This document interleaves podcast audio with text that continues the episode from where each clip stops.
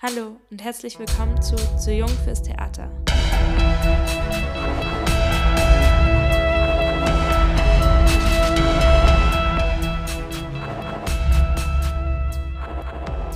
Mein Name ist Talia Scheller und in diesem Podcast spreche ich mit Menschen, die in unterschiedlichen Positionen am Theater Macht haben. Es geht darum, gemeinsam herauszufinden, warum Zugänge zum Theater für junge Menschen so eindimensional und dadurch so eingeschränkt sind und wie man das ändern könnte. Heute spreche ich mit Grete Pagan.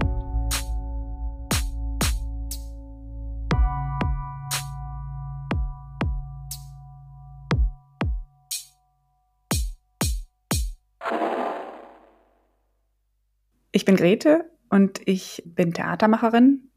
Ich werde ab nächster Spielzeit Intendantin des Jungen Ensemble Stuttgart Bisher bin ich freie Regisseurin, Festivalorganisatorin und übersetze Theaterstücke aus dem Englischen ins Deutsche. Ähm, genau, ich habe letztes Mal mit ähm, Gerd auch viel über Qualifikationen gesprochen und was einen für bestimmte Berufe qualifiziert. Und ich merke dann oft an, dass zum Beispiel für viele Regieassistenzplätze ein Regiestudium vorausgesetzt wird, obwohl man dann super viel Orga macht, also zumindest so in großen Häusern. Ähm, und dass man das ja zum Beispiel gar nicht so lernt mm, in vielen Studiengängen. Und ich fand es interessant, dass du gerade angefangen hast damit, dass du jetzt Intendantin wirst und ähm, gerade als Regisseurin arbeitest.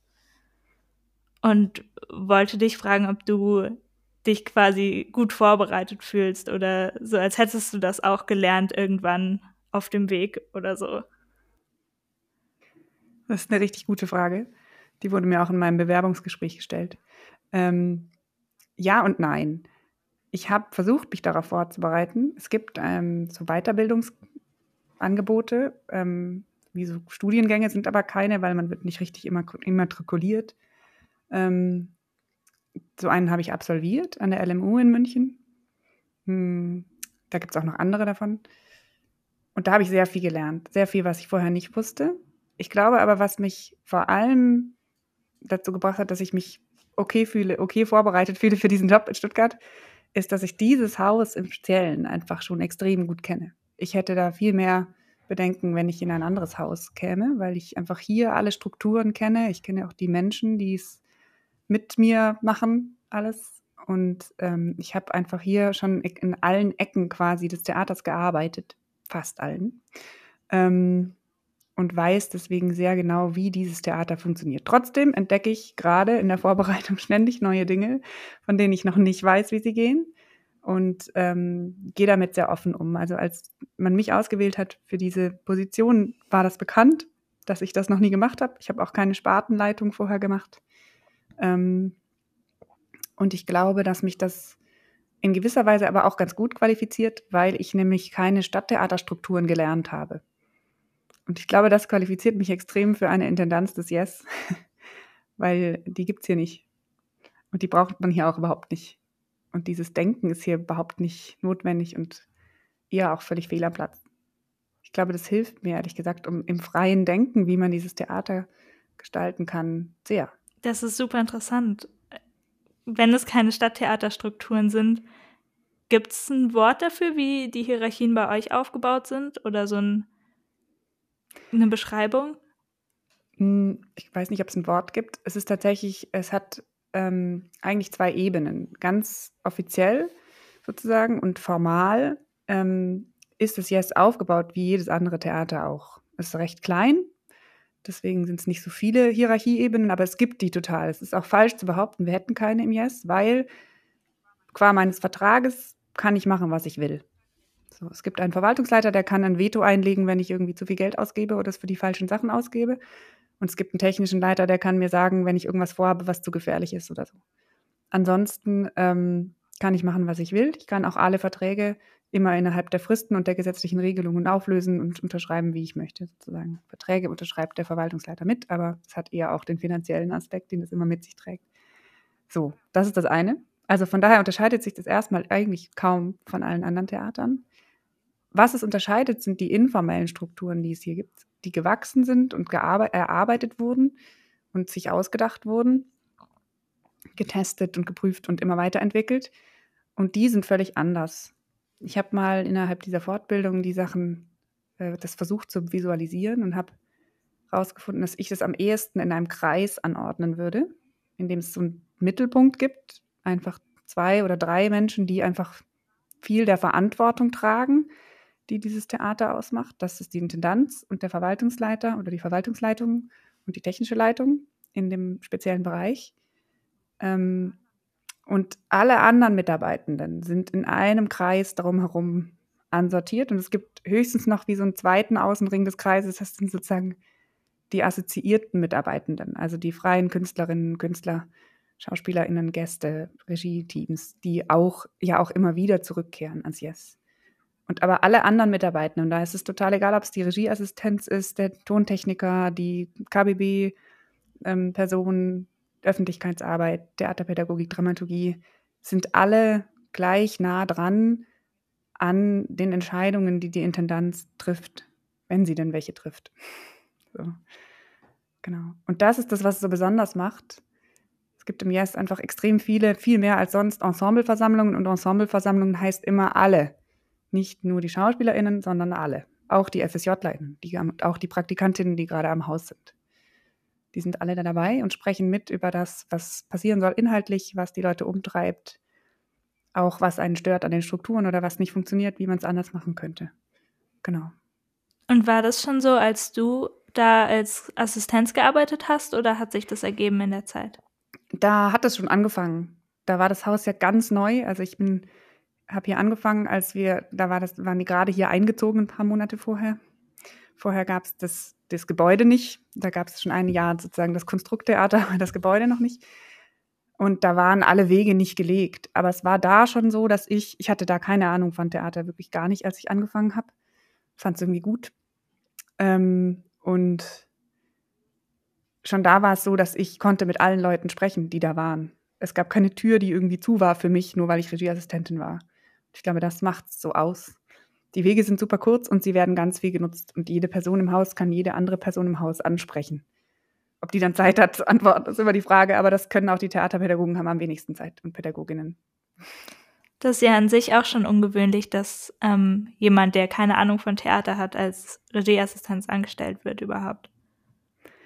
Ja, es war eine ganz, glaube ich, persönliche Entscheidung. Ähm, ich habe hier ein Praktikum gemacht und dann hat mich Brigitte Detier gefragt, ob ich nicht bleiben möchte als Regieassistentin. Schön, wow. Es hat irgendwie gepasst. Und es ist ja so ein Job, der vor allem Neugierde und den Willen, ähm, einen Weg zu finden, braucht. So. Und das, da war, das war da und das hat gereicht. Ja. Schön, das ist ja auch voll gut als erste Theatererfahrung oder erste Erfahrung mit solchen Strukturen, dass es manchmal auch reicht, mit dem zu kommen, was man ohnehin schon hat. Ja, das ist irgendwie das, was du nicht so erlebt hast. Ja, überhaupt nicht. das habe ich schon gehört. Ich habe ein bisschen reingehört in deine anderen Gespräche und das ist, ja, mich beschäftigt es schon, weil ich mich so, ich kann das wirklich so gar nicht aus meinen persönlichen Erfahrungen wirklich wenig ähm, bestätigen, weil ich das, oder was heißt bestätigen? Nein, ich kann es wenig, äh, ich habe solche Dinge nicht erlebt, selber oder sehr wenig und ähm, habe es auch nicht in meinem Umfeld oder so mitbekommen. Also, wobei ich natürlich, wenn ich als Gast irgendwo am Haus arbeite, nicht alles mitbekomme, was da so ist. Ich kann voll was dran verstehen an dem Problem sozusagen einer grundsätzlichen Haltung gegenüber jungen Menschen, die erwachsene Leute oft haben. Die eine ganz, äh, ist eine ganz komplexe Angelegenheit. Ich habe selber auch Kinder und ich beobachte mich manchmal selber, wenn ich in Kontakt mit denen bin, wie es so total schwankt zwischen wir können über alles reden und alles diskutieren und dann gibt es so die Momente, wo ich sage so, nee, es, es, du musst einfach machen, was ich sage, keine Chance. Und das ist natürlich auch nochmal eine spezielle Situation, also Eltern, Kinder sind ja nochmal eine ganz spezielle Beziehung, aber ich finde es auch im Kontakt mit unserem Publikum zum Beispiel immer eine große Frage, wie begegnen wir denen, wie sehr erklären wir denen, wie es alles funktioniert, wie sehr lassen wir die Sachen selber rausfinden. Ähm, Passiert dieses, ja. du musst einfach machen, was ich sage, nach einem Gespräch oder einfach in bestimmten Bereichen kategorisch? Ich glaube, es hat eher was mit Bereichen zu tun. Also es sind dann so, das sind so die Momente, wo ich dann, und ich sage das dann den Kindern auch, die sagen immer, das ist so unfair, du musst das nicht entscheiden, ich kann das selber entscheiden. Ja, das stimmt halt leider nicht ganz, weil ich trage eine Verantwortung für dich.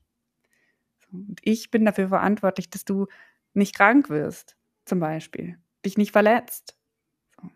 Bis zu einem gewissen Grad. Kann es ja auch nicht überall und will es auch gar nicht überall verhindern, aber was so, so offensichtliche Dinge sind, ähm, werde ich versuchen zu verhindern. Es muss eine, also so ganz ein dummes Beispiel und kommt auch nicht oft vor, aber so, als sie noch kleiner waren, eher, du musst halt eine Mütze anziehen, wenn es draußen minus fünf Grad hat. So, weil ich bin dafür zuständig, dass du nicht krank wirst. Und ja, das, ich finde, das für mich ist so die Frage nach Macht immer eigentlich eine Frage nach Verantwortung. Für mich ist es so, das war auch, als ich hier angefangen habe, das, was ich irgendwie versucht habe, den Mitarbeitenden zu erklären, dass ich nicht hierher gekommen bin als Intendantin, weil ich irgendwie Bock auf Macht habe, Bock habe, Sachen zu entscheiden, sondern weil ich Lust habe und mich bereit erkläre, Verantwortung zu übernehmen für etwas. Und genau so versuche ich das zu machen jetzt in der Vorbereitung, dass ich verantwortlich bin, sowohl für die Mitarbeitenden als auch für das Publikum, als auch für den Auftrag, den wir hier haben. So. Wie lang ist diese Vorbereitungsphase jetzt schon? Also ich wurde, ich habe den Job bekommen so vor ungefähr einem Jahr. Und ich habe tatsächlich so ungefähr vor einem Jahr mit den, mit den Vorbereitungen angefangen, damals noch sehr langsam und vorsichtig und jetzt ist schon recht viel los. Und habt ihr bestimmte Schwerpunkte in den Vorbereitungen, auf die ihr euch so konzentriert? Ja, wir haben ähm, also eine Sache, die uns sehr umtreibt, ist was, was gut auch in dieses Gespräch passt, nämlich wir fragen uns sehr, welche Formen wir finden können für künstlerische Kooperationen mit jungen Menschen. Also wie können wir als Theater mit Jugendlichen, aber vor allem auch mit Kindern künstlerische Kooperationen eingehen. Also an welchen Stellen im Theater können junge Leute mitarbeiten, mitdenken, mitplanen, mitreden. So. Und es gibt so ein, eine Arbeitsgruppe jetzt schon am Haus, Dramaturgie, Öffentlichkeitsarbeit, ähm, TP, andere Leute, PraktikantInnen auch gut, weil die sind auch noch selber recht jung. Ähm, die sich mit dem, wir nennen die momentan Draufsichtsrat, das ist das erste Mal, dass dieses äh, Wort in der Öffentlichkeit genannt wird, aber ähm, so ist es, das ist der Arbeitstitel, der, ähm, genau, ein, eine Gruppe Kinder und Jugendlicher, die uns begleiten soll und wir versuchen gerade, ich bin da gar nicht drin in dieser Arbeitsgruppe, ich kann das nur wiedergeben. Ähm, die Idee ist, die die KollegInnen erfunden haben, ist, nicht ein Konzept zu schreiben für diesen Draufsichtsrat und dann das auszuschreiben und dann zu casten, welche Kinder und Jugendlichen dürfen da rein, sondern ähm, schon den Prozess der Konzeption als einen ähm, partizipativen Prozess zu gestalten. Das heißt, es gibt im Moment mehrere ähm, ja, Veranstaltungen, ganz unterschiedlich lang. Manche sind eine Woche, manche sind nur ein Abend, manche sind irgendwie mehrere Wochen lang, in denen Kinder und Jugendliche ins Theater kommen, eingeladen werden und ähm, hier Dinge besprechen können oder ausprobieren können, die mit der Gestaltung oder dem, ja, der, der Weiterführung sozusagen des Yes zu tun haben. Oder mit dem Programm, was jetzt läuft auch. Und immer am Ende einer solchen Veranstaltung wird es eine Auswertung geben davon, was war denn da jetzt und was davon war jetzt gut und was davon war jetzt an und die mit den Leuten, also mit den Kids zusammen passiert. So, mit allen, die daran teilgenommen haben und dann sozusagen diese Idee von einer Gruppe, die uns so begleitet und mit uns zusammenarbeitet, ähm, aus dieser Gruppe heraus auch gestaltet wird. Weil wir so gemerkt haben, es ist halt Quark, wenn wir sagen, wir machen hier Partizipation und die geht genau so. dann ist es irgendwie so, du denkst, ja, gut, dann kannst du auch lassen, weil das ist irgendwie nicht genau nicht der Punkt. Wir müssen ja auch erstmal rausfinden, worauf haben die überhaupt Lust? Also worauf hat irgendjemand Bock, was zu gestalten? willst, also so, und das ist ja eben auch total verschieden. Also wenn du das jetzt wärst, wenn du Teil dieses Draufsichtsrats wärst, dann wäre das sicherlich völlig anders als mit den Kids, die jetzt da dazukommen. Und das ist auch, die Idee ist auch, dass diese Gruppe jetzt nicht geformt und dann geschlossen wird und dann sind das irgendwie diese zwölf Kinder und Jugendlichen, sondern dass die jetzt mal zumindest über das nächste halbe Jahr sich auch so total fluide verhalten darf und immer wieder auch Leute da rein dazukommen können und auch wieder rausgehen können. Ähm, genau. Das Schöne ist ja, dass es Yes halt schon echt viele Jahre inzwischen existiert und es recht viele Kinder und Jugendliche gibt, die das Haus auch schon gut kennen und auch die TheaterpädagogInnen, die hier arbeiten, gut kennen und die zum Teil ja auch bleiben, ähm, sodass es so ein Vertrauens, Verhältnis schon gibt, auf dem man so aufbauen kann. So. Aber wir denken das auch noch auf anderen Ebenen, nämlich tatsächlich, also Kinder als SpielerInnen mit auf die Bühne, das gibt es schon auch, also vor allem mit Jugendlichen gibt es schon viel, mit Kindern gibt es eher mehr in anderen Ländern, in Belgien oder sonst wo. Ähm, aber auch in Deutschland gibt es natürlich Theater, die das machen. Ähm, die große Frage ist da eben, finde ich, wieder voll die Frage nach der Verantwortung. Also wer trägt die Verantwortung für diese Aufführung am Ende? Weil die wird gezeigt für Menschen, man hat eine Verantwortung für das Publikum, die zahlen dafür Geld.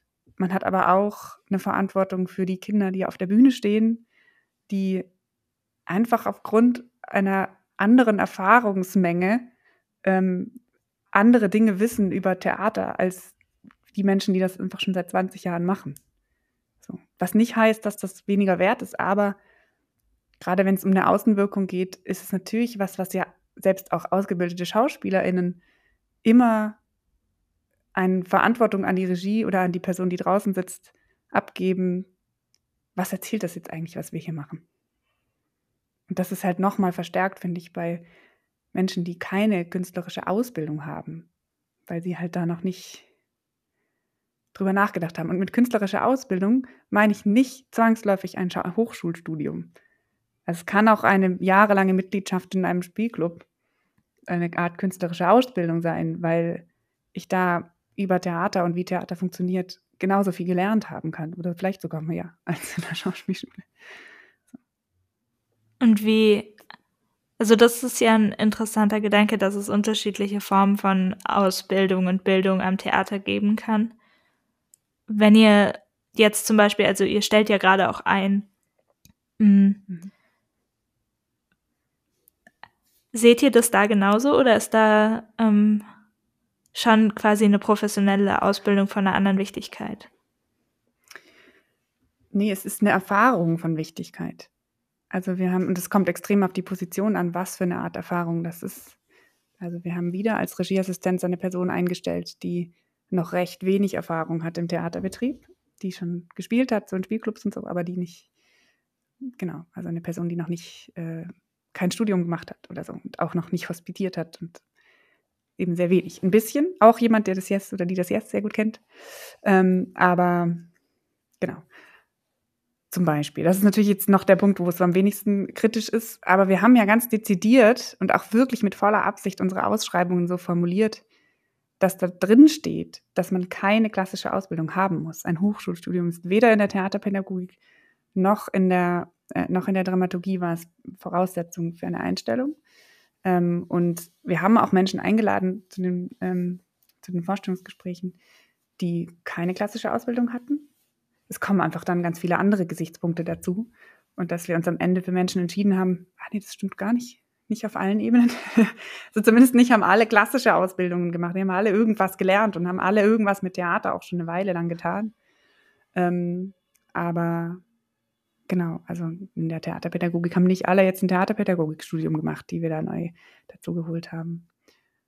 Und ich meine es total ernst. Es ist natürlich so ein bisschen die Frage, ist, finde ich für mich schon, was heißen diese Ausbildungen? Also was, oder beziehungsweise, nee, anders gefragt.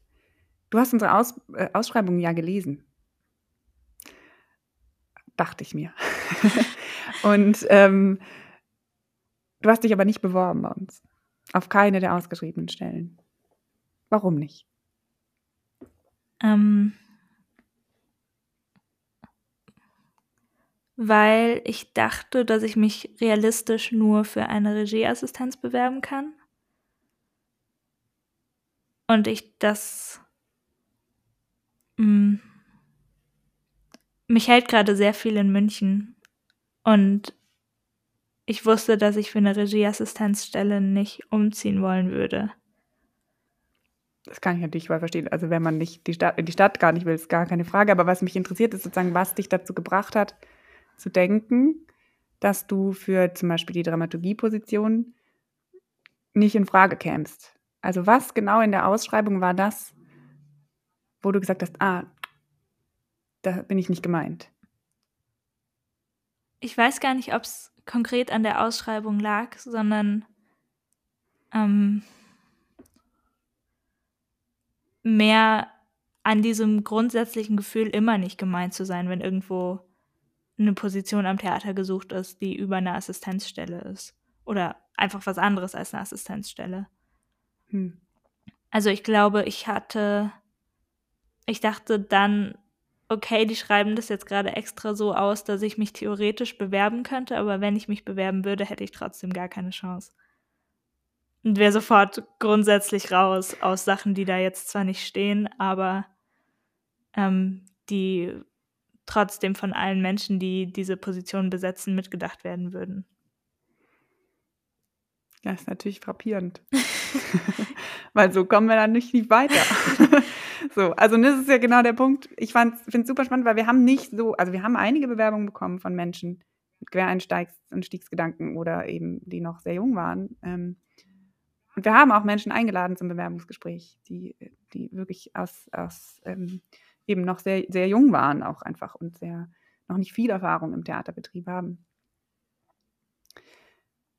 es ist wirklich für mich, ja, genau, weil ich finde, ich das ist nicht, ich kann das verstehen. Ich glaube, so aus den Erfahrungen, die du gemacht hast, da muss sich das vermutlich so anfühlen. Für so Leute wie mich ist das total schwierig, weil ich irgendwie denke, ich kann nicht, fast nicht mehr machen, als das reinschreiben, was ich reingeschrieben habe. Wenn man mir es dann nicht glaubt, ist halt doof. Also so für mich doof, weil ich dann, ne, also äh, ich kann ja, ich, ich kann nicht viel mehr machen, als es irgendwie den Leuten allen schicken, die ich meine und, äh, und das so schreibe, also man kann es sicher auch noch anders formulieren, als wir es formuliert haben. Deswegen habe ich so nachgefragt nach, der genauen, nach dem genauen Moment.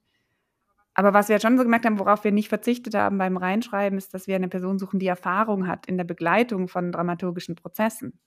Weil das zum Beispiel schon halt was ist, wo man sagt, also da der Unterschied, wir haben halt keine Dramaturgie-Assistenzstelle ausgeschrieben, sondern eine Dramaturgiestelle. Das heißt, die Person muss schon in der Lage sein, einen dramaturgischen Prozess einer Produktion zu begleiten. So. Wir sind einfach ein zu kleines Haus für eine Dramaturgieassistenz. Also wir müssten, so, wir haben dann auch bald keine Büroplätze mehr, müssen ausbauen und so. Ähm, Habt ihr eine Dramaturgie oder ähm, mehrere Dramaturgien? Wir haben mehrere. Und wir haben da eben auch sehr erfahrene Kollegen und Kolleginnen. Ähm, und deswegen wäre es auch voll okay gewesen. Also, oder ist auch so. Also, die Kollegin, die wir eingestellt haben, ist auch äh, nicht hat auch noch nicht jetzt ganz viele Jahre Berufserfahrung gesammelt. Ähm, genau, also es ist, deswegen ist es gut möglich, jemanden zu haben, der noch auch, äh, wir sind ja auch immer alle im Lernen. Also das ist vielleicht auch so ein bisschen so eine Frage von Einstellung grundsätzlich und von dem, was man so tut am Haus künstlerisch. Dass wir wirklich ganz ehrlich immer, wenn wir ein, Pro ein Projekt anfangen, es immer neu anfangen und immer auch nicht wissen, wie es geht. Und deswegen ist es für mich sogar keine Frage, dass da Leute dabei sein können, die wirklich auch noch nicht wissen, wie es geht. So. Es ist halt, genau, nur so, wenn man so gar nicht weiß, wie eigentlich Dramaturgie funktioniert, das ist schwierig. So, weil das ist halt schon ein spezifisches Handwerk auch, was da, ähm, was da gebraucht ist. So. Und so ein schönes. Oh, jetzt bereue ich es voll, dass ich mich nicht beworben habe. Ja, ich meine, es wird ja nicht, also ich meine, das ist alles im Wandel und fließt. Aber ich glaube, ich kann nicht nur ermutigen, also wenn man es nicht, also, ne, also ich glaube, ganz viele Menschen in meiner Stelle hätten sich niemals auf diese Position hier beworben. Wenn ich es nicht gemacht hätte, hätte ich es auch nicht bekommen. So. Ähm, man muss es manchmal auch einfach machen. Es ist auch ein bisschen ein weibliches Problem, ehrlich gesagt. Also, Glaubst du? Ja, ich glaube schon. Also es ist so ein bisschen so ein, das Gefühl von, ich lese mir das so ganz genau durch und wenn in der Ausschreibung irgendwo was steht, wo ich nicht ganz sicher bin, ob ich das wirklich kann, dann bewerbe ich mich auch nicht. Ich erinnere mich halt, dass ich mich, ähm, also da war ich auch jünger, aber ähm, also ich glaube, ich war 17, also jetzt auch nicht super jung. Mhm. Mhm. Ja, doch, ich war sicher 17 oder so. Und da habe ich mich auf Regieassistenzstellen beworben. Mhm. Immer schon auch mit der Theatererfahrung, die ich hatte und Hospitanz- und Assistenzerfahrung, die ich hatte und so. Und wurde da schon nicht eingeladen. Ähm, und dann, und habe wirklich immer, es gibt ja die großartige Möglichkeit eines Motivationsschreibens, wo man dann so wirklich schreiben kann, warum man sich das auch zutraut. Ähm, und das habe ich dann, da habe ich mir immer super viel Mühe gegeben und so ähm, geschrieben, dass ich äh, weiß, dass es seltsam ist oder ähm, ich glaube, das habe ich nicht mal geschrieben, weil damit nimmt man sich ja selber so den Wind aus den Segeln, aber dass es ungewöhnlich ist, von jemandem äh, angeschrieben zu werden, der 17 ist, der noch nicht mal volljährig ist quasi. Ähm, aber dass ich dann 18 wäre wahrscheinlich, ich weiß nicht. Entschuldigung, es ist echt ein bisschen her. Ist egal, mach den. Ähm, und dass ich mir das zutraue, des und deswegen und dann ähm,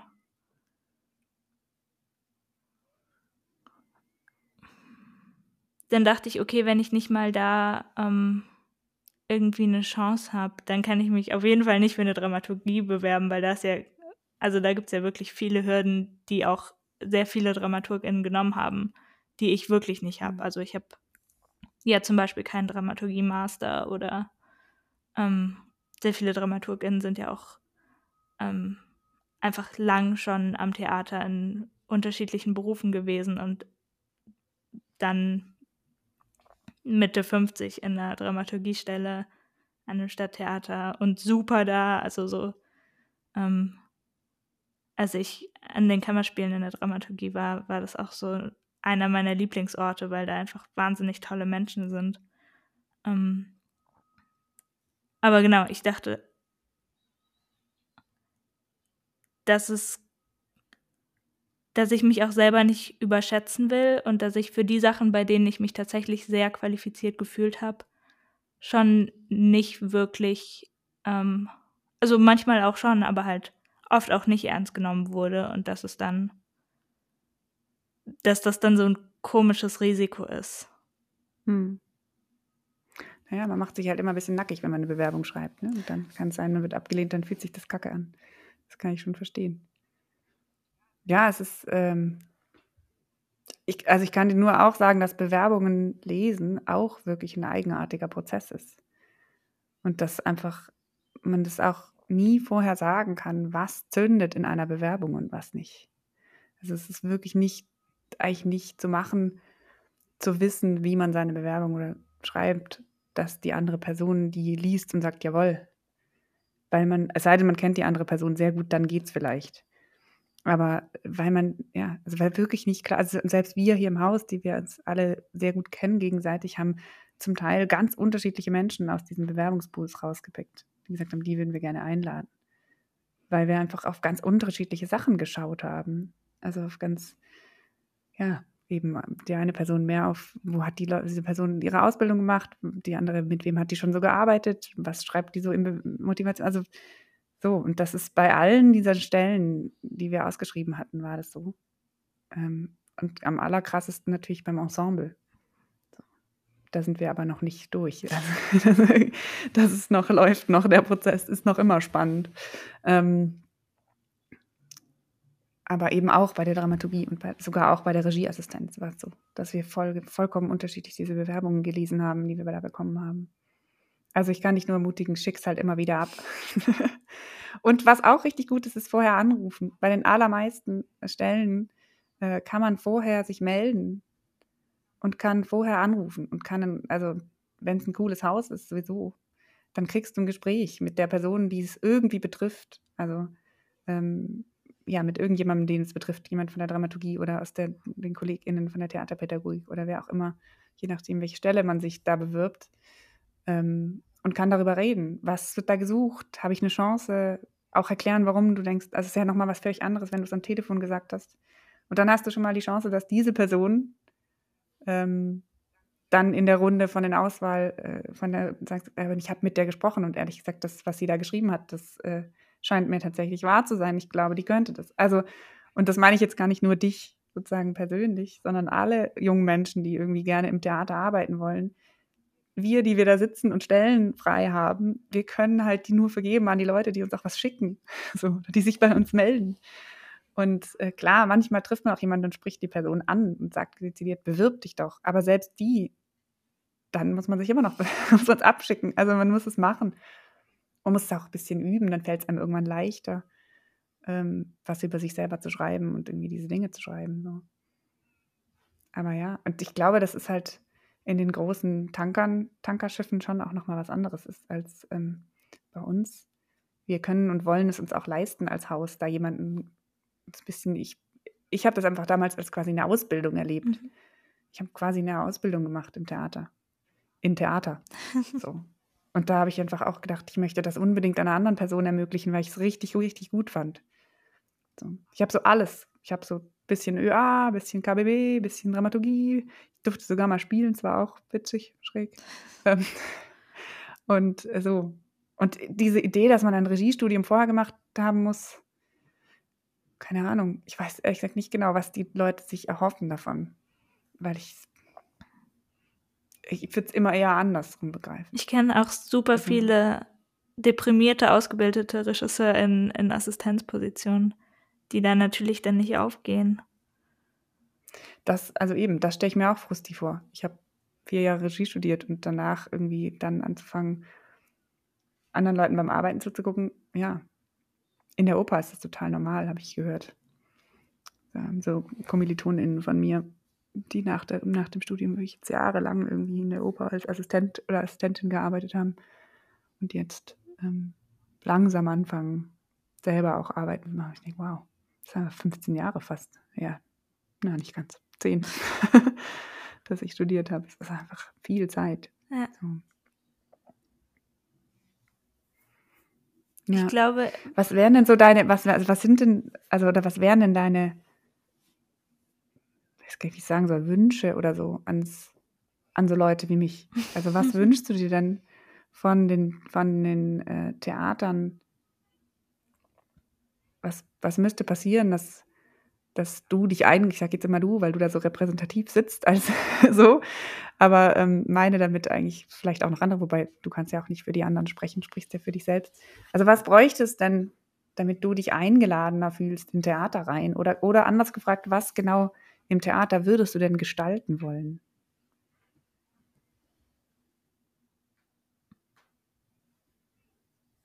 Ich bin gedanklich gerade noch, ich finde das eine super gute Frage und ich würde sie gern gleich beantworten. Ja, voll. Ich bin gerade noch bei diesem ähm, Bewerbungs- und Ausschreibungsding. Mhm. Weil ich glaube, ähm, ich bin jemand, der sich immer sehr genau überlegt, ob er das will, bevor er sich bewirbt und es dann wirklich will. Ähm, und dadurch, und ich versuche das dann sehr realistisch mir vorzustellen, wie das wäre, was das alles bedeuten würde und ob ich das wirklich wollen kann. Ähm, und durch diesen, dieses Gebot an mich selbst in Realismus habe ich, glaube ich, auch wirklich viel für mich einfach ausgeschlossen früh. Oder ähm, vieles sind so Langzeitperspektiven, was mich eigentlich jetzt interessieren würde, aber von dem ich mir selber gar nicht erlaube, das zu wollen, weil ich ähm, einfach quasi durch das, was ich von anderen mitbekomme, was ich wollen darf und was so meine Perspektiven überhaupt sein können. Ich glaube, das ist das, was mich so am meisten abgehalten hat. Gar nicht diese Angst, abgelehnt zu werden, sondern das Gefühl, es ist gar nichts, was ich mir in dem Detail vorstellen kann, in dem ich oder vorstellen will, in dem ich das müsste, um das entscheiden zu können, weil ich es dann zu sehr wollen würde und es ähm, nicht realistisch ist, dass ich in diesen Kontext überhaupt passe. Und wenn es dann ein Theater gibt, an dem ihr anders einstellt oder eben eine außergewöhnlich junge Intendantin, ähm, die mich auch noch kennt, wo ich dann vielleicht tatsächlich eine Chance habe, ähm, bedeutet das nicht, dass das grundsätzlich quasi am jetzigen Punkt eine realistische Perspektive ist. Mhm. Also so mein erster Impuls von, es hatte nichts mit euch zu tun, ist, glaube ich, wahrer, als ich es ursprünglich realisiert habe. Weil es hat ja. natürlich mit ganz vielem zu tun, warum man sich selber was nicht zutraut. Und selbst wenn ich mir selber was zutraue, habe ich halt, ich glaube, deswegen habe ich das ähm, erwähnt mit den, äh, keine Ahnung, zwei Stellen, auf die ich mich mal beworben habe. Selbst wenn man sich selber was zutraut, bedeutet das ja noch überhaupt nicht, dass ein andere das zutrauen und ich glaube, ich habe gerade auch, bin sehr viel damit beschäftigt, anderen, also Dinge zu tun, die mir andere nicht zugetraut hätten, mich da zu beweisen. Und dann gab es vielleicht auch da so eine Zurückhaltung, dann diesen Dramaturgiejob zum Beispiel, äh, mich dafür zu bewerben und das dann nochmal auf einem ganz anderen Level quasi zu beweisen. Ähm also es ist ja mhm. auch vielleicht ganz gut, dass Dramaturgen oft so alt sind. Und männlich. Keine Ahnung. Weirde Aussage, nein. Also das mit dem männlich will ich sowieso schon gleich mal gar nicht unterstreichen. Nee, ähm, ich auch nicht. Ich weiß auch nicht. Und dass sie immer alt sein müssen, auch nicht. Würde mir jetzt die neue Kollegin auch widersprechen. Ähm, Gott sei Dank. Ich bin genau. auch froh, dass du mir ähm, sofort widersprichst. Ich glaube, was schon eben notwendig ist, ist bei dieser Position, ist halt einfach eine gewisse Erfahrung. Und die kann man schon auch sehr früh gesammelt haben. Es kommt einfach ein bisschen darauf an, was man so getan hat. So, es gibt auch durchaus Menschen, die sind schon Mitte 30 und trotzdem nicht qualifiziert für eine Dramaturgiestelle, weil sie einfach keine Erfahrung gesammelt haben in, dem, in der Begleitung Dramatur oder der dramaturgischen Begleitung von Prozessen. So. Es gibt dramaturgische Prozesse oder künstlerische Prozesse, die eine dramaturgische Begleitung erfordern in allen möglichen Formen. Nicht nur, auch nicht nur im Theater und schon gleich gar nicht nur im Stadttheater. Dramaturgie heißt auch nicht, dass man alle Stücke des Kanons gelesen haben muss. Und Dramaturgie heißt auch nicht, dass ich zwangsläufig irgendwie genau wissen muss, wie ein klassisches Drama aufgebaut ist und alle das ganze, die ganze Lingo wissen muss. Dramaturgie heißt, dass ich in der Lage bin, etwas zu lesen und das zu spiegeln und auch Vorstellungen davon zu entwickeln, wie müsste man es drehen, damit sich das, was sich erzählt werden will, besser erzählt als im Moment. Und es bedeutet vor allem die Fähigkeit, sich einzulassen auf die Fantasie anderer Menschen, weil du bist halt eine begleitende künstlerische Person, die zunächst aus der Fantasie einer anderen Person eine Fantasie weiterentwickelt. So. Und das ist eine Qualifikation, die sich auch übrigens total schlecht überprüfen lassen, eigentlich überhaupt gar nicht in Bewerbungsgesprächen. Und die man quasi nur anhand von Referenzen oder anhand von, wie redet jemand über Theater, ähm, annähernd sich ausdenken kann, ob das jemand da einen Blick drauf hat oder nicht. So. Wie war das für dich, auch Menschen quasi, also Stellen zu besetzen oder Positionen, die du selber noch nicht hattest? Hm. Ich habe mich da extrem auch auf die Expertise verlassen von den Kollegen und Kolleginnen. Also in der Theaterpädagogik, ich kann dann halt gucken, ob ich die Person gut finde und ob sie irgendwie so in den Werten, die ich habe, irgendwie passt. Also kann die irgendwie auf Augenhöhe mit mir sprechen, kann die, habe ich das Gefühl, die ist offen so. Ähm, da kann ich so Sachen rausfinden wie denken die so über Theater und auch immer finde ich so ganz wichtig in unserem, in unserem ähm, Bereich, wie, was haben die so für ein Bild oder für eine Idee zu jungen Menschen? Also, wie stellen die sich vor? Wir haben zum Beispiel die DramaturgiebewerberInnen gefragt, was würdet ihr denn der achtjährigen Dramaturgiekollegin, die ihr jetzt dann bekommt, ähm, sagen, wie der Job geht? So. Und das ist irgendwie eine schöne Frage, weil man A, was darüber fährt, wie sie selber ihren Job wahrnehmen würden. Also was denken sie denn eigentlich, was Dramaturgie ist? Und B, oder was ist für sie Dramaturgie? Weil das ist ja auch eine ganz, ähm, kann ja auch extrem unterschiedlich interpretiert sein. Und B, wie würden sie das einem achtjährigen Kind vermitteln? Da erfährt man ganz viel über eben, ja, wie, wie werden Kinder wahrgenommen? Ich finde immer so ein bisschen Kinder zu nehmen noch ein bisschen einfacher, weil wenn man sich jemanden bittet, sich eine jugendliche Person vorzustellen, dann stellen sich, glaube ich, immer tendenziell eher eigentlich einen jungen Erwachsenen vor. Und dann ist die Kommunikation nicht so anders. Aber wenn jemand dann anfängt zu sagen, also, wir gehen da ins Theater rein, dann kannst du eigentlich schon sagen, ja, danke, kannst nach Hause gehen. Weil so reden wir nicht mit Kindern hier im Haus. Wie redet ihr so. denn mit Kindern im Haus?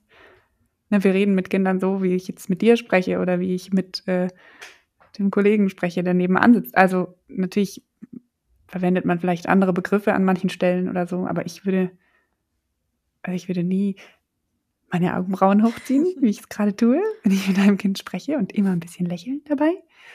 Das ist einfach total abwegig und ist ehrlich gesagt für Kinder richtig gruselig.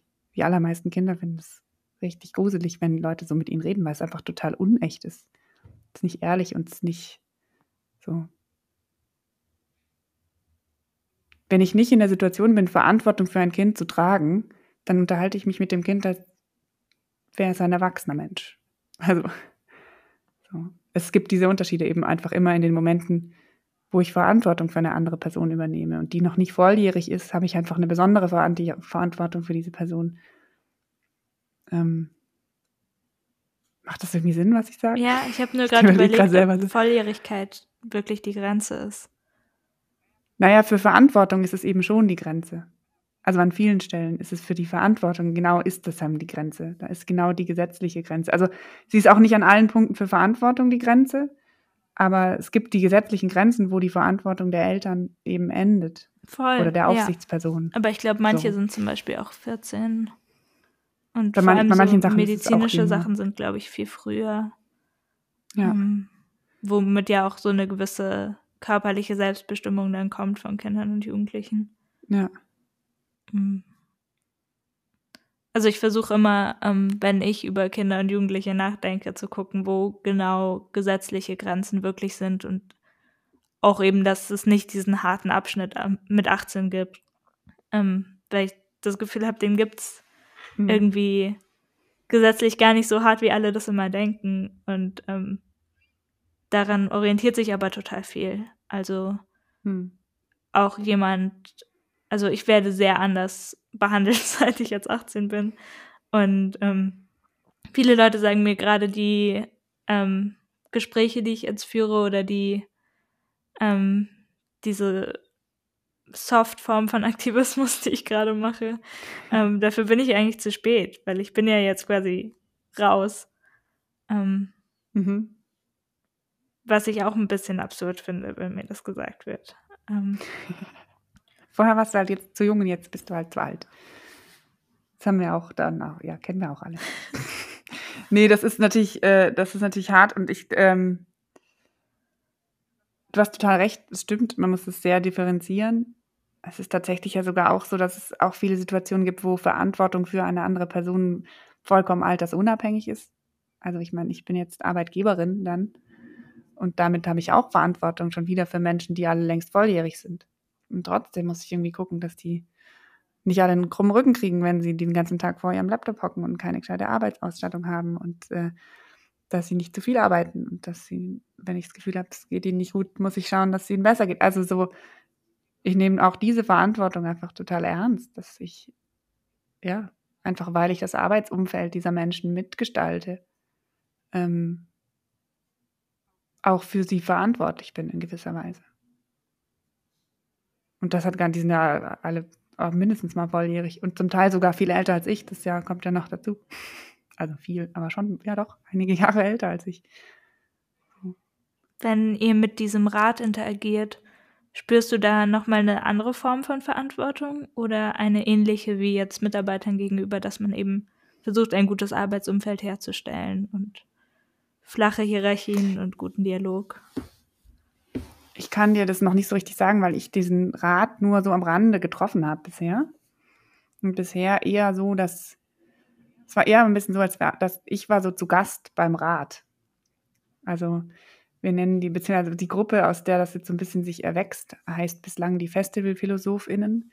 Die sind letztes Jahr auf der schönen Aussicht entstanden. Da war das so ein äh, sehr schnell aus dem Boden gestampfte, wir dürfen plötzlich doch ein Festival machen mit so richtig analog und so und können irgendwie Leute einladen und äh, wollen gern bitte auch ein paar Kinder, aber die Schulen sind noch zu und überhaupt. Und dann haben wir, also die waren, glaube gerade wieder offen, aber es war vollkommen un unvorstellbar, dass sie ins Theater gehen. Dann haben wir so eine kleine Gruppe von Kindern, wir haben es einfach rausgeschrieben und es haben sich irgendwie so sieben angemeldet, Kinder und Jugendliche, die dann einfach dieses Festival so begleitet haben. Die sind da so mit durch und haben so sich zu allen Stücken Sie haben so Rückspiele gemacht und da kleine Texte geschrieben und so, die sie uns dann zur Verfügung gestellt haben. Und haben am Ende gab es eben ein Gespräch. Da habe ich sie kennengelernt. Dann war ich mit Brigitte Didier und noch einem Menschen, der fürs digitale Festival zuständig war, Thomas Schwarz, ähm, bei ihnen zum Gespräch eingeladen, sozusagen. Wir haben uns über Theater unterhalten. Und was ich total interessant finde, ist, dass am Ende dieses Gesprächs, ich weiß gar nicht, ob es beabsichtigt war von der Gruppe oder ob so passiert ist, so ganz krasse Forderungen auf dem Tisch lagen für Theater, für junges Publikum. So, dass wir alle voll davon sehr beeindruckt waren ähm, und gesagt haben, okay, einige davon gehen direkt an uns, die nehmen wir so mit. Die anderen gehen aber eher eigentlich an Politik. Die schicken wir der Politik. Und dann haben wir, also hat vor allem die Theaterpädagogin, die ähm, diese Gruppe mit begleitet hat, ähm, einen Brief formuliert und diese Forderungen angehängt und hat sie geschickt an alle städtischen Stellen, an den OB und an, ähm, an die, ans Ministerium, für uns zuständige Ministerium und alle anderen Positionen und hat tatsächlich ziemlich viele Antworten bekommen. Und wir haben auch Gespräche schon geführt und werden auch noch weitere Gespräche führen. Und zwar schon spannend, welche Stellen sich sofort zurückmelden und welche nicht. Also welche sofort sagen oder welche sagen, oh, vielen Dank, das ist aber nett, dass sie einen schönen Brief geschrieben hat, aber keine eingehen auf, wir hätten eigentlich gern ein Gespräch. So. Ähm, und welche sofort gesagt haben, klar, ich treffe mich mit euch, ich komme vorbei. So, wir setzen uns hin und reden und wir gucken, was ich kann ich für euch tun. So. Das war schön, weil es auch so, uns würden die wirklich auch so deren Forderungen waren. Das sind jetzt nicht Sachen, die wir dann als Theater gesagt haben, ah ja, das ist ja voll gut, das nehmen wir so mit und fordern das auch, sondern das sind irgendwie, ja. Es ist auch total gut, dass ihr dann sofort eure Möglichkeiten als Theater auch kurz so als Sortierungsort und dann als Verbindungsglied so wahrgenommen habt. Also dass ihr sofort gesehen habt, okay, das und das können wir umsetzen in dem Rahmen, den wir haben oder können wir, darüber müssen wir uns Gedanken machen. Das geht eher in eine politische Richtung, dem und dem können wir das schicken. Ähm, also das ist ja auch eine total gute Unterstützung. Gerade, also gerade in so Runden, in denen manche Menschen ähm, anderes Wissen über Strukturen haben als andere, ist das super schön, mhm. wenn man so merkt, dass die sich gegenseitig unterstützen und dass mhm. die jeweiligen Erfahrungen, auch Erfahrungen als Jetztzustand, einander helfen und ähm, wichtig sind. Mhm. Ja, die große Frage, die ich mir so stelle, eben ist, wenn es dann so um künstlerische Prozesse geht, ist, wie kann die Erfahrungen, die Mehrerfahrungen bei manchen Menschen, die weniger Erfahrungen bei anderen Menschen nicht erschlagen und gleichzeitig aber so als Assoziations- und Möglichkeitsräume zur Verfügung stehen. Also immer so davon ausgehend, dass wir Menschen uns ja eigentlich immer nur das vorstellen können, was wir schon kennen. Das ist jetzt sehr provokativ gesagt, aber ist ja so. Voll. Also, ähm, und wenn ein Mensch mit mehr Erfahrung, in welchem Bereich auch immer, ankommt, dann kann diese Person sich immer mehr vorstellen als die Person, die kommt und weniger Erfahrung hat. Und das ist halt genau der Punkt, wo es, also wenn man jetzt sagt, ganz klassisch, der Draufsichtsrat gestaltet dann so das Theaterprogramm mit, ja, aber spielen wir dann halt immer nur noch Märchen oder Romeo und Julia, so. Ähm, und dann ist also die Frage nicht, ja, ja, das ist ja auch vielleicht nicht die Idee zu sagen, ja, die müssen dann sagen, welche Stücke wir spielen sollen, weil das ist ja wirklich unfair. Also ist auch nicht sinnvoll, weil die nicht, eben, weil die sind, haben auch nicht den Beruf, der beinhaltet, jeden Tag ein Stück zu lesen oder zwei, so wie das eigentlich vielleicht DramaturgInnen tun oder Stoffe zu lesen oder wie auch immer sich damit zu befassen. Das ist so die eine Frage, die ich mir so sehr stelle. Wie kommt man da, wie kann man das, da so Prozesse gut gestalten, ohne dass man sie halt manipuliert? weil man muss sie ja gestalten. Und die Prozesse werden auch immer gestaltet, natürlich von den Menschen mit mehr Erfahrung erstmal. Ich bin mir unsicher, ob ähm, das so ganz als Gleichung aufgeht. Also ob Menschen mhm. mit mehr Erfahrung automatisch sich mehr vorstellen können. Ich glaube nicht, dass das so ist. Ähm, also ich fand gerade vorher bei dem Bewerbungsding, hat man ja sehr gemerkt, wie unterschiedlich einfach unsere Erfahrungen an Theatern sind. Mhm. Und dass dadurch, dass ich das Jas nicht so gut kenne, ich mir überhaupt nicht vorstellen könnte, dass ich da reinpassen könnte. Mhm. Ähm, und dass mich quasi die Erfahrungen, die ich gemacht habe, ähm, total zurückhält vor vielem. Und es gibt so, also gerade ähm, als ich an dieses Menschen mit Expertise ermöglichen, Menschen, äh, die vielleicht neu in einem Gebiet sind, nicht nur zu lernen, sondern auch selber quasi was umzusetzen. Da habe ich so total an so eine Show gedacht, die es auf YouTube gibt. Da treffen sich Kinder mit professionellen KöchInnen und zeichnen mhm. so Gerichte auf, die sie sich so vorstellen. Und das ist dann eben nie irgendwie limitiert zu was, was es tatsächlich gibt. Ähm, und mhm. die Köchinnen stehen dann immer vor so riesigen Herausforderungen, was sie damit denn jetzt machen sollen. Und es werden so ganz abstrakt Geschmäcker beschrieben und ähm, Gerichte, die es einfach, die nicht existieren. Und dann versuchen die Köchinnen das irgendwie zu kreieren mit dem, was sie haben. Und das ist irgendwie so super süß und es funktioniert total gut. Das funktioniert auch als Show gut. Ähm und das ist immer so was, das ich mir irgendwie vorstelle, auch so an Möglichkeiten für Zusammenarbeit. Also so, dass, dass auch das Nichtwissen über bestimmte Prozesse oder über bestimmte Notwendigkeiten ähm, es ermöglicht, viel breiter oder abstrakter über was mhm. nachzudenken. Ich würde dir total zustimmen. Das ist auch, glaube ich, nicht das, was ich meinte. Sondern für mich war eher so, nee, also voll, ich glaube, es war richtig, ich finde das Beispiel richtig lustig, ich werde es gleich mal googeln. ähm, weil ich finde, es ist voll eine Form von Zusammenarbeit, die man machen kann. Zu sagen, aber was halt auch passiert ist, ist da schon in der Konzeption dieser Show, ist, dass erwachsene Menschen, wer auch immer, vermutlich erwachsene Menschen, sich dieses Format so überlegt haben. Nämlich zu sagen, wir bringen Kinder mit KöchInnen zusammen und wir lassen die Kinder aufzeichnen und beschreiben. Also aufzeichnen und dann erklären, was sie da gezeichnet haben. So stelle ich es mir jetzt gerade vor. Und alleine das ist halt, das ist genau die Gestaltung des Prozesses, die ich meine. Also sozusagen, wie wie, in welcher Form interagieren wir dann mit dem Draufsichtsrat, so dass, ähm, dass es eben, dass diese, dass diese unterschiedlichen Erfahrungen sich nicht gegenseitig erdrücken, sondern dass, dass davon unabhängig wird, was man denkt. Und dass man eher auch versucht, einen Raum zu kreieren, wo die Leute außerhalb ihrer Erfahrungsräume denken können. Was Kunst ja grundsätzlich wahrscheinlich erstmal kann. Würde ich mal so behaupten. Und das, das ist, glaube ich, so die, der Moment, an dem ich so knapse. Eben, du fragst ja nicht das Kind, was soll ich denn heute mal kochen? Sondern du lässt es aufmalen. Das ist ein, ein Ausdruck, den das Kind total kennt. Was aufmalen auch was malen, was es nicht gibt, ist total ein normaler Vorgang. So, das macht man ständig. Und dann zu erzählen, was man da gemalt hat, ist auch normal. Ist alles innerhalb der Vorstellungswelt dieses Menschen. Und das ist super. Ich finde es einen sehr klugen Weg. Vielleicht kann man es so machen. Vielleicht kann man sie aufmalen lassen. Das ich. Und dass man es abkoppelt von Notwendigkeiten und Möglichkeiten ist nochmal so ein ganz anderes Ding. Es ist ja etwas, was wir auch eh alle auch tun im Theater, finde ich, also im künstlerischen Bereich.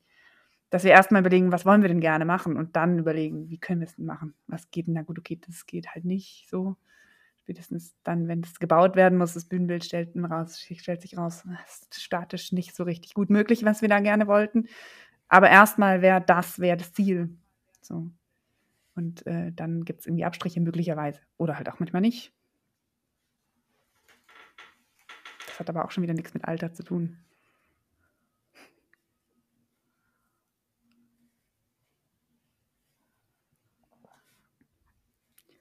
Ich kann mir, glaube ich, die Ratsstruktur des Draufsichtsrats noch nicht so gut vorstellen.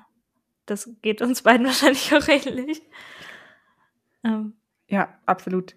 Das liegt zum einen daran, dass ich, wie gesagt, in, dieser, in diesen Sitzungen gar nicht dabei bin, weil ich nicht, ich mache nicht alles bei mir ich kann ja auch gar nicht alles.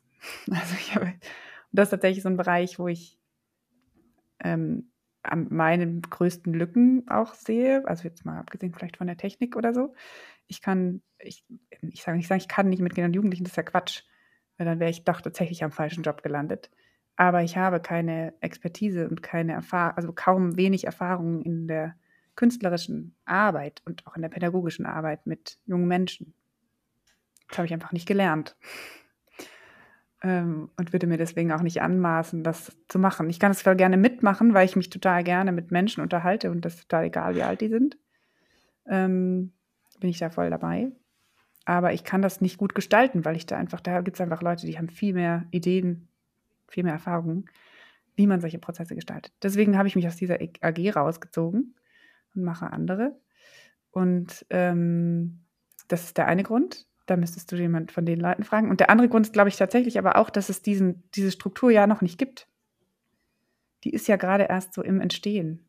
Es gibt ja noch keine Struktur es gab schon natürlich so die Momente, wo wir da saßen, okay, und was genau entscheiden die dann? Also sollen wir dann sagen, okay, die machen dann eine Produktion pro Spielzeit, entscheiden die dann, was der Stoff ist, oder sagen, der oder die Person soll es dann künstlerisch machen oder so und so soll es aussehen. Das so. Und dann haben wir gesagt, keine Ahnung, haben die Lust? Wollen die das? Also wissen wir ja gar nicht, wer sind die überhaupt? Die gibt es ja noch gar nicht. Also es ist so, da beißt sich so die Katze in den Schwanz. Und deswegen gab es diese Idee mit diesem zirkulierenden System von Feedback Loops und immer weiterentwickeln. Diese Zeit noch zu nutzen, die wir haben, wo wir noch gar nichts machen müssen, weil wir ja noch gar nicht da sind. und das so ähm, erstmal so entstehen zu lassen und zu gucken. Hattet ihr auch überlegt, ähm, vielleicht einfach Kinder und Jugendliche in die Prozesse, die bei euch jetzt anstehen, an Entscheidungen einzuschleusen oder einfach in Gesprächen teilhaben zu lassen? Ähm, wir haben das tatsächlich ähm, wir haben es bei den SchauspielerInnen, denken wir darüber nach, auch immer noch, weil der Prozess ist ja noch nicht abgeschlossen. Aus verschiedenen Gründen fände ich das extrem spannend. Ähm, bei den anderen haben wir es nicht gemacht und das auch aus dem Grund, der auch noch ganz spannend ist. Wenn wir noch ein bisschen Zeit haben. ein paar Minuten haben wir noch. Ähm, und zwar nach der Frage von, mh, mm, das ist ein ganz blödes Wort, von so Zeitökonomie. Also, das meine ich jetzt im Sinne von, wir als Menschen, die hier in diesem Theater angestellt sind oder zumindest einen Vertrag mit dem Theater haben darüber, dass wir hier arbeiten. Wir ähm, haben einen Arbeitsvertrag, wir, haben, wir kommen dafür Geld und ähm, es ist eben das, und ist, wir tragen auch die Verantwortung für diesen Prozess. Und wenn wir jetzt Leute da dazu holen, die uns beraten, dann können wir es nicht eigentlich machen mit Menschen, die wir, also ja, wir könnten das machen mit Menschen, die wir nicht dafür bezahlen, die einfach fragen, hast du nicht Lust? Komm doch mal dazu, kannst du uns äh, beraten. Ähm, wenn wir die aber dafür bezahlen, dann müssen die auch ein Stück der Verantwortung tragen. Und das finde ich total, wirklich so eine Frage, wo ich noch so gar nicht weiß, wie das geht wie viel Verantwortung man abtreten kann an Menschen, die beispielsweise noch gar nicht ähm, geschäftsfähig sind. So. Also ähm, das ist nochmal was total anderes, wenn man da jetzt eine 17-Jährige könnte man da total gut dazu holen und könnte sie auch dafür bezahlen und könnte sie äh, so. Mm. Genau. Ich habe das Gefühl, viele Kinder- und Jugendtheater ähm, machen in diesem Namen Kinder- und Jugendtheater keinen Unterschied zwischen Kindern und Jugendlichen erstmal, sondern ähm, mhm. versuchen so den ganzen Bereich abzudecken und sprechen auch immer über Kinder und Jugendliche. Und bei allen mhm. Vorstellungen sind es dann immer aber kleine Kinder. Also immer, wenn man sich irgendwelche Sachen vorstellt, was möglich ist oder vor allem was nicht möglich ist, stellt man sich vor, was mit kleinen Kindern möglich ist oder was nicht möglich ist. Mhm. Mm ich glaube, immer so in der Angst, die sonst auszuschließen. Oder sozusagen, ja, mit mhm. Teenagern könnte man das natürlich machen, aber wir sind ja ein Kinder- und Jugendtheater, wir sind ja für Kinder und Jugendliche da. Mhm. Und ich glaube, es ist super sinnvoll, da einfach auch unterschiedliche Angebote an unterschiedliche Menschen zu machen. Und dann auch gar mhm. nicht unbedingt nach dem Alter zu trennen, sondern es gibt ja auch Zehnjährige, die wahnsinnig gut für bestimmte Dinge in der Lage sind ähm, und andere Zehnjährige, die daran weder Interesse haben noch die Zeit dafür. Ähm, aber mhm. quasi, mhm. ich glaube, es ist total gefährlich, immer von so einer uniformen Gruppe von jungen Kindern auszugehen, die ähm, quasi noch nicht viel können. Ich glaube gar nicht, dass die das nicht können. Das ist gar nicht der Punkt. Für mich ist wirklich die Frage, was ist für mich auch vertretbar an Verantwortung abzugeben. Also, weil ich finde, es ist an einem gewissen Punkt auch ungerecht, Verantwortung auf jemanden abzuladen, der oder die gar nicht weiß oder vielleicht wissen sie es sogar, aber ja, also es ist halt eine Verantwortung, die ich auch übernommen habe. Und ich kann die natürlich teilen. Ich teile die auch total, wirklich ganz ernsthaft, total gerne mit allen Kollegen hier im Haus, teile ich wirklich sehr viel Verantwortung. Trotzdem bin ich auch bereit, sie letztendlich auch wieder zu übernehmen. Wenn es eine scheiß Entscheidung zu treffen gibt, dann treffe ich die auch. So, dafür werde ich bezahlt hier. So. Und, ähm, und ich finde, jeder, der so beteiligt ist und der eben nicht unterschrieben hat, dass er oder sie diese Verantwortung trägt, muss auch das Recht haben, jederzeit zu sagen, so, boah, das möchte ich nicht entscheiden. Das möchte ich nicht, das ist mir zu krass oder ist mir zu blöd. so. Das ist mir auch zu langweilig oder was auch immer. Und ich finde, das ist nochmal verstärkt, wenn es Leute sind, die eben gar nicht hier angestellt sind, sondern die quasi ehrenamtlich für das Theater arbeiten, was der Draufsichtsrat ja tut, mal momentan zumindest in der Struktur, die er jetzt gerade noch nicht hat. so, also in den Angeboten, die wir jetzt gerade machen, ist es, da meldest du dich an als junger Mensch, kommst dahin, machst was, dann gehst du wieder. So, du kriegst vielleicht noch eine Theaterkarte, weil du am Abend noch was anschaust oder so. Aber, oder kriegst einen Kaffee oder einen Tee oder was auch immer es gibt. So. Ähm, aber du wirst dafür nicht bezahlt ich glaube, du bezahlst aber auch nichts dafür. Also zumindest weiß ich jetzt gerade nicht darum, dass man dafür bezahlen müsste für die Angebote. Das heißt eigentlich ein Ehrenamt. So wie vielleicht ja die Aufsichtsräte für verschiedene Firmen auch Ehrenämter sein können oder Vorstände von großen Vereinen auch oft Ehrenämter sind, die aber total viel Verantwortung tragen. Und das ist einfach so die Frage, wie viel Verantwortung übertragen wir an das Ehrenamt Draufsichtsrat? Ich glaube, das kann man auch fragen. Möglicherweise, ja. Voll. Also ich erinnere mich, ähm, das ist ja auch sowas. Ähm, ich kann jetzt natürlich nicht mehr aus der Jetzt-Erfahrung eines Kindes mhm. sprechen, aber ich weiß, dass es auch wirklich noch nicht so lang her ist. Ähm, und ich erinnere mich, dass ich mir relativ früh Verantwortung gewünscht habe und überhaupt nicht auf diese überwältigende Weise, auf die das dann kommen kann. Ähm, aber ich glaube, gerade in Einzelbereichen auch Verantwortung zu tragen, kann eine wahnsinnig gute Erfahrung für hm. Kinder und Jugendliche sein. Und auch für Kinder ja, wirklich. Ähm, und auch was, was man sich sehr wünscht, weil einem bis zu einem gewissen Alter wirklich jegliche Verantwortung ja abgesprochen wird und abgenommen. Hm. Ähm, das kommt natürlich auch sehr auf die Eltern an. Ähm, das und ist, glaube ich, auch richtig. Schulsystem genau, und so. Ja. Aber es ist schon so, dass ich mich sehr an viele Phasen in meinem Leben erinnere, in denen ich mir mehr Verantwortung gewünscht hätte oder gerade so exemplarisch Verantwortung für eine bestimmte mhm. Sache, mhm. von der ich dann auch wirklich ähm, sehe, dass ich ähm, genau etwas bewirke, für etwas verantwortlich bin. Ähm, für etwas mit meinem Namen auch stehen darf. Also das ist ja auch immer was, wenn man quasi als Kind und Jugendlicher in so einem Rat ist, dann ähm, hat man ja auch oft das Gefühl, man versinkt da so drin und dann ist man halt ähm, wieder Teil einer Gruppe und wieder nicht jemand, der für sich selber Entscheidungen trifft oder in sich mündig ist. Hm. Also genau, ich glaube, ähm, ich finde es auch super schön, dass du das so, dass du dir da so viele Gedanken machst und auch ähm, Verantwortung als die Last siehst, die sie auch total sein kann. Aber ich glaube, sie ist halt wirklich beides. Auf jeden Fall. Und das, ich stimme dir total zu. Ich glaube, dass wir grundsätzlich in unserer Gesellschaft den Kindern viel mehr Verantwortung übertragen können. Also ich finde schon auch, dass Kinder auch wählen sollen. Aber ähm, das ist nochmal ein ganz anderes Thema. Aber gerade bei Wählen, das ist auch könnte dir, ich könnte dir ein schönes Beispiel, weil das kann man sich. Dieses Thema. Der hat aber mit Theater nur ganz am Rande was zu tun.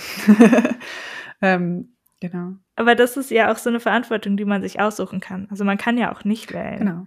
Ja. Ähm, Und das ist, finde ich, auch super schön für Kinder und Jugendliche, ja. dass man einfach, wenn man sich dafür interessiert und weiß, ich möchte das gerne übernehmen, ähm, ich möchte gerne eine Stimme abgeben und tatsächlich wissen, da hat jetzt eine Partei oder ein Kandidat eine Stimme mehr und die ist von mir, ähm, dann kann man das machen und wenn nicht, dann kann man es auch komplett lassen und sich total da raushalten. Das ist super schön. Ja.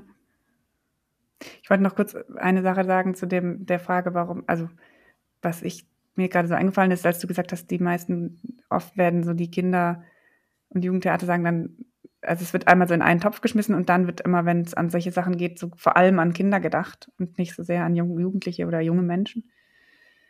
Das hat, glaube ich, so ein bisschen was damit zu tun, also in unserem Fall zumindest und auch kenne ich auch aus anderen Häusern, dass man wieder das Gefühl hat, die Jugendlichen sind schon mehr vertreten das mag sich jetzt wirklich komisch anhören, aber das, ähm, also zum Beispiel hier im Haus gibt es, gibt es zwei FSJlerInnen und die sind beide, also mal dieses Jahr auf jeden Fall recht jung. Der eine ist, glaube ich, 16, gerade 17 geworden, die andere ist irgendwie so. Und es kommt öfter vor, dass hier so ganz junge Leute sind. Das heißt, die sind wie so da und die reden ja auch mit. Also das ist natürlich auch beileibe nicht überall so, aber hier ist es eben so. Das heißt, in dieser AG Draufsichtsrat ist mal schon mal jemand drin, der ist noch unter 18. Und, und es ist auch ein bisschen so, dass das die Leute sind, die auch zuerst von selber kommen. Also wenn man solche Ausschreibungen macht, dann melden sich da tendenziell Menschen an, die sind mal mindestens zwölf. Und weil eben, glaube ich, auch wieder bei den noch jüngeren Menschen ein bisschen außerhalb des, der Vorstellung liegt, dass man da auch gemein sein könnte und dass man die Möglichkeit hätte, da was mitzuentscheiden. Ich glaube, deswegen mache ich zumindest mir immer so noch ein bisschen mehr Gedanken darum, wie könnten wir das auch noch mit noch jüngeren Leuten tun? Ja, ich muss leider, leider, leider, ich spreche wirklich sehr gerne mit dir, aber ich muss leider zum nächsten Termin rennen. ähm, wie das so ist, voll busy. Ähm, genau, ist einfach viel los, gerade bei uns. Alles gut. Ich weiß ja, daraus entsteht ein tolles Theater. das hoffen wir alle, ja. genau. Dann wünsche ich dir alles Gute für deinen nächsten Termin. Dankeschön und ich wünsche dir noch viel Spaß mit den Gesprächen und ähm, ich bin mir sicher, wir begegnen uns wieder in dieser Welt des Theaters. Ich glaube es auch. Vielen Dank für die Einladung. Ja, super gern. Danke, dass du mit mir gesprochen hast. Gerne.